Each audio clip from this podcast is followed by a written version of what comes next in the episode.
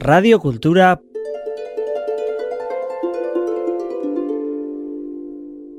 .eus Sésame, ouvre-toi.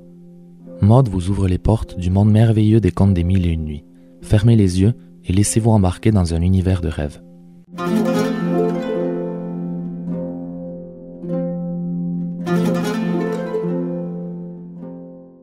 Sésame, ouvre-toi.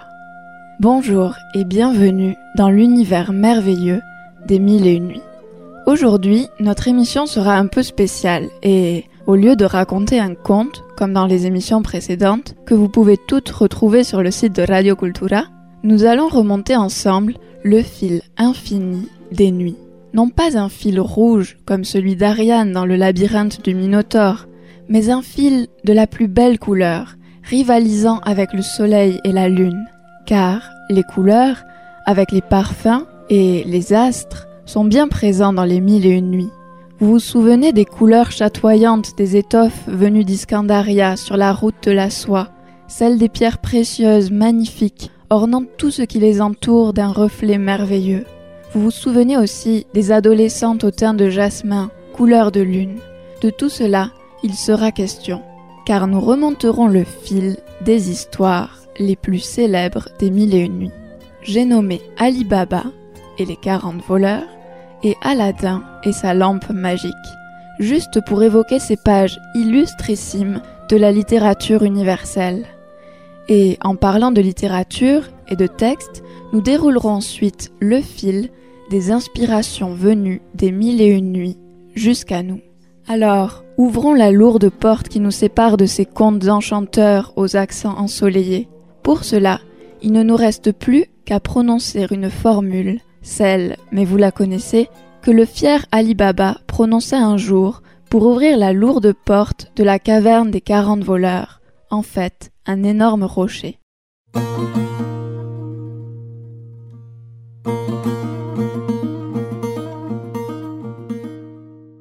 Oui, j'avais promis d'en reparler, et le revoilà, cet Ali Baba farceur et ingénieux, juché sur son âne courageux. Enfin là, j'extrapole un peu car en fait de destrier, ce sont bien des ânes, mais plusieurs, et ne portant pas Ali Baba, mais les lourds sacs d'or qu'il a trouvés dans la caverne. Mais cette histoire réserve bien d'autres aventures, et je vous invite à lire la belle version traduite par Joseph Charles Mardrus, celle qui a servi à préparer ces émissions, dans la très belle collection bouquins des éditions Lafon. Pour vous mettre en appétit, ou encore l'eau à la bouche, et le sentier sous les babouches, je vous dirai seulement qu'Ali Baba, dans cette histoire, fera face à un frère cupide et paresseux et à une femme curieuse et intéressée, et il aura bien des raisons de devenir safran pour la couleur de son visage. Et face aux dangereux quarante voleurs, il lui faudra bien livrer ses jambes au vent. Que d'aventures en perspective Je vous laisse le délice de les découvrir dans l'édition que vous souhaiterez. Mais pour aujourd'hui, d'autres aventures nous attendent. Celle d'Aladin, bien sûr, qui nous mènera de Marcel Proust à Wajdi Mouawad en passant par Pierre Loti d'un coup de tapis volant. Alors frottons la lampe magique et faisons apparaître Aladin.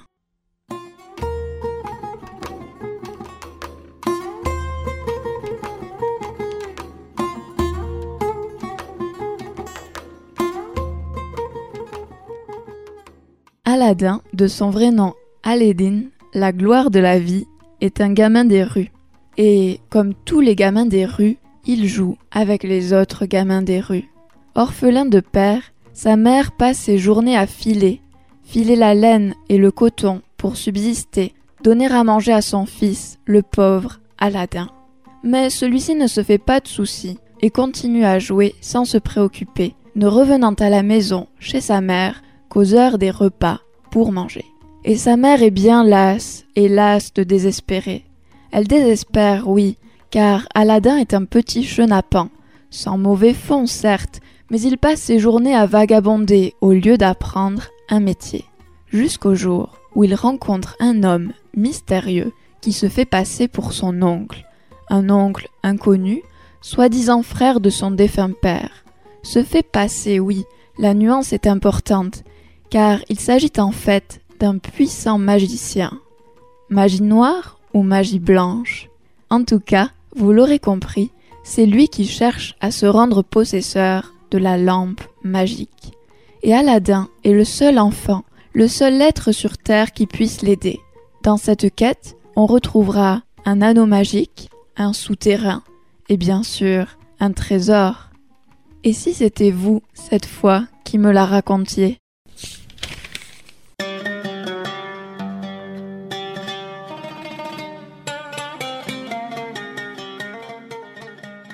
Dans le gris et champenois combré, elles, les assiettes, et leurs vignettes s'encastraient multicolores, comme dans la noire église les vitraux aux mouvantes pierreries, comme dans le crépuscule de ma chambre les projections de la lanterne magique.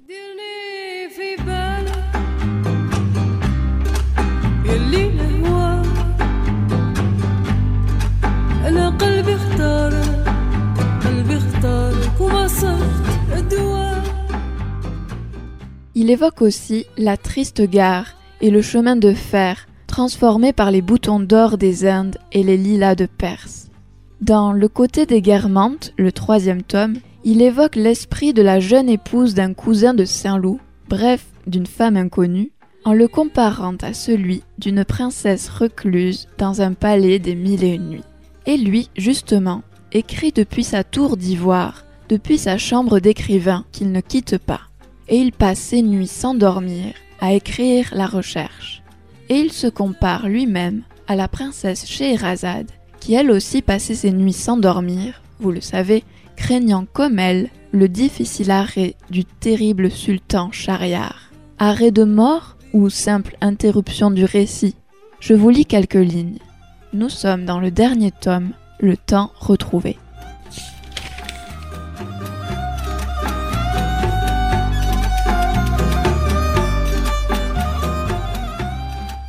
Il me faudrait beaucoup de nuits, peut-être cent, peut-être mille. Non pas que je prétendisse faire, en quoi que ce fût, les mille et une nuits, pas plus que les mémoires de Saint-Simon, écrits, eux aussi, la nuit. Ce serait un livre aussi long que les mille et une nuits peut-être, mais tout autre.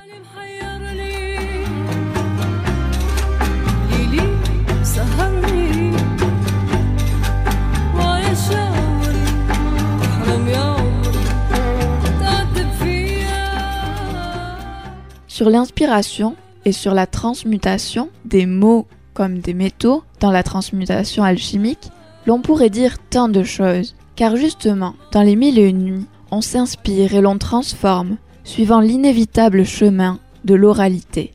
Car si les contes ont été mis par écrit, puis traduits, par l'orientaliste et découvreur de manuscrits Antoine Galland d'abord, puis par Mardrus, et nous parviennent grâce à cela sous forme imprimée, il faut savoir que les contes étaient d'abord transmis de bouche à oreille.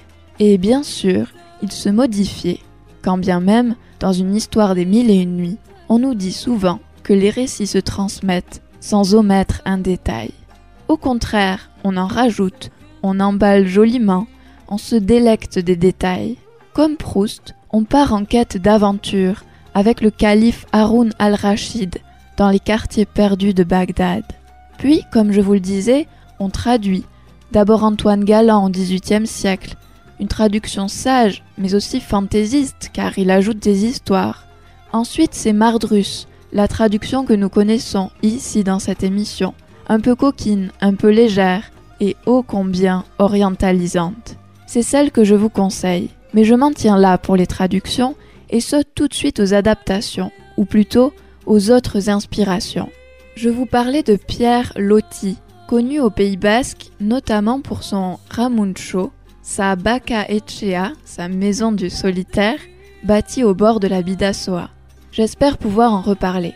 Mais il était connu pour d'autres voyages qui le menèrent jusqu'en Extrême-Orient, en Turquie, son pays d'élection, qu'il a tant aimé et sur lequel il a beaucoup écrit. Officier de marine, il met en scène dans Asiadé roman de 1879, un autre officier de marine, nommé précisément Loti. Mêlant réalité et fiction, il rédige en 1876 un journal consacré à son amour pour la belle Asiaté, une jeune esclave. Dans la réalité, elle était peut-être en fait un homme, mais passons sur ce détail et entrons dans l'histoire. Tout commence dans une de ces tortueuses ruelles d'un vieux quartier musulman de Salonique, une ville de Macédoine. Il y croise des personnages portant sur la tête un turban. Ils longent les murs tels des ombres, impressionnés qu'ils sont par ces effrayants militaires blancs. Pas d'ombre de femme à l'horizon, toutes bien enfermées qu'elles sont derrière les épaisses grilles de leur harem. Mais justement, derrière une grille d'épais barreaux de fer, l'officier Loti croise le regard d'immenses yeux verts. La silhouette se lève, faisant apparaître une taille de rêve, fine comme un diamant, et enveloppée d'un tissu de soie tout aussi verte, ornée de broderies d'argent. Et l'officier, poursuivant sa marche, ne peut oublier les deux grands yeux verts de cette belle couleur que chantaient les poètes d'Orient. C'est la scène de la rencontre, il succombe à son charme oriental. J'espère que ces quelques paroles vous auront donné envie de suivre les petits pas de la belle Asiadé, qui chose de ravissantes petites babouches de maroquin jaune et disparaît à la pointe du jour. Mais elle revient à la nuit, à l'heure des djinns et des fantômes, hanter l'imaginaire des écrivains.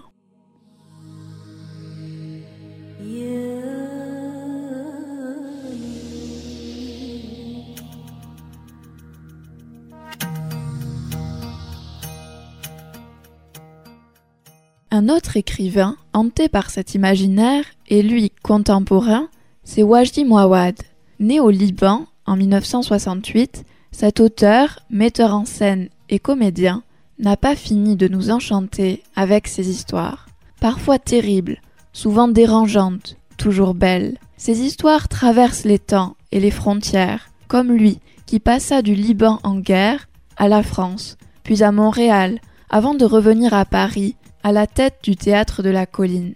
Il présente des épopées et en cela se rapproche du registre épique des Mille et une nuits.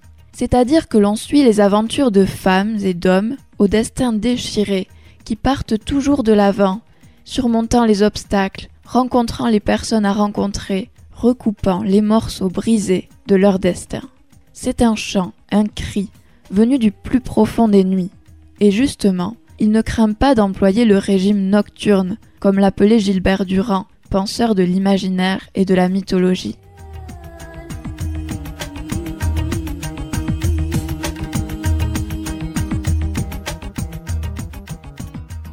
Régime nocturne, oui, car c'est la nuit que se passent les histoires, le temps où se passent les appels au téléphone. Nous sommes aujourd'hui. Appel d'une voix éplorée, annonçant la mauvaise nouvelle. Le temps des morts, des meurtres et des renaissances le temps des massacres, mais aussi celui de la déclaration. Et c'est surtout le temps du théâtre, car les pièces se déroulent la nuit, toute la nuit, de la pénombre et la tombée du jour, jusqu'au moment où le soleil pointe à l'horizon.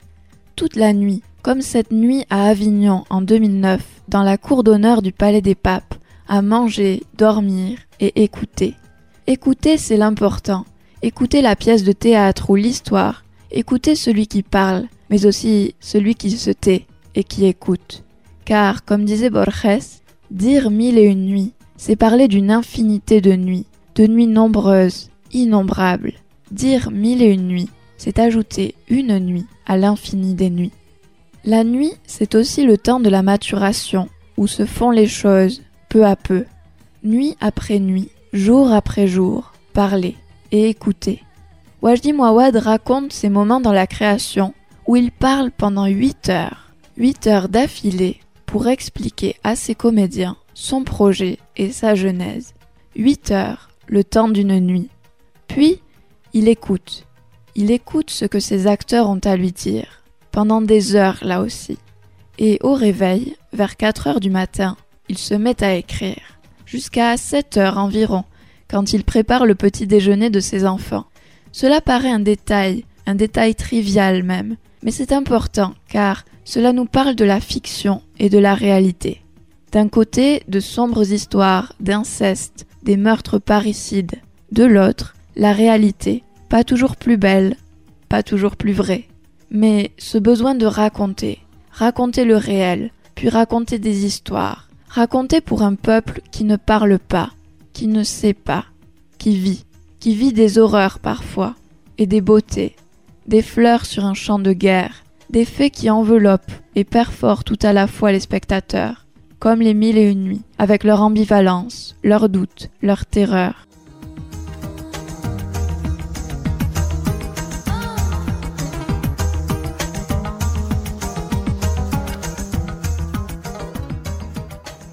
Comme dans une pièce de Mouawad justement, où un aveugle lit en pleine nuit.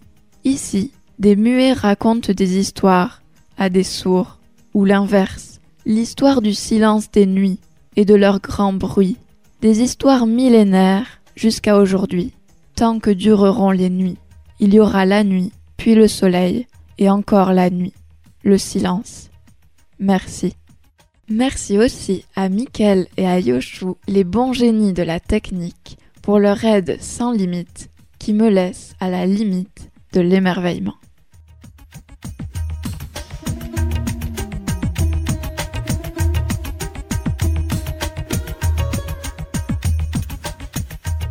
Radio Cultura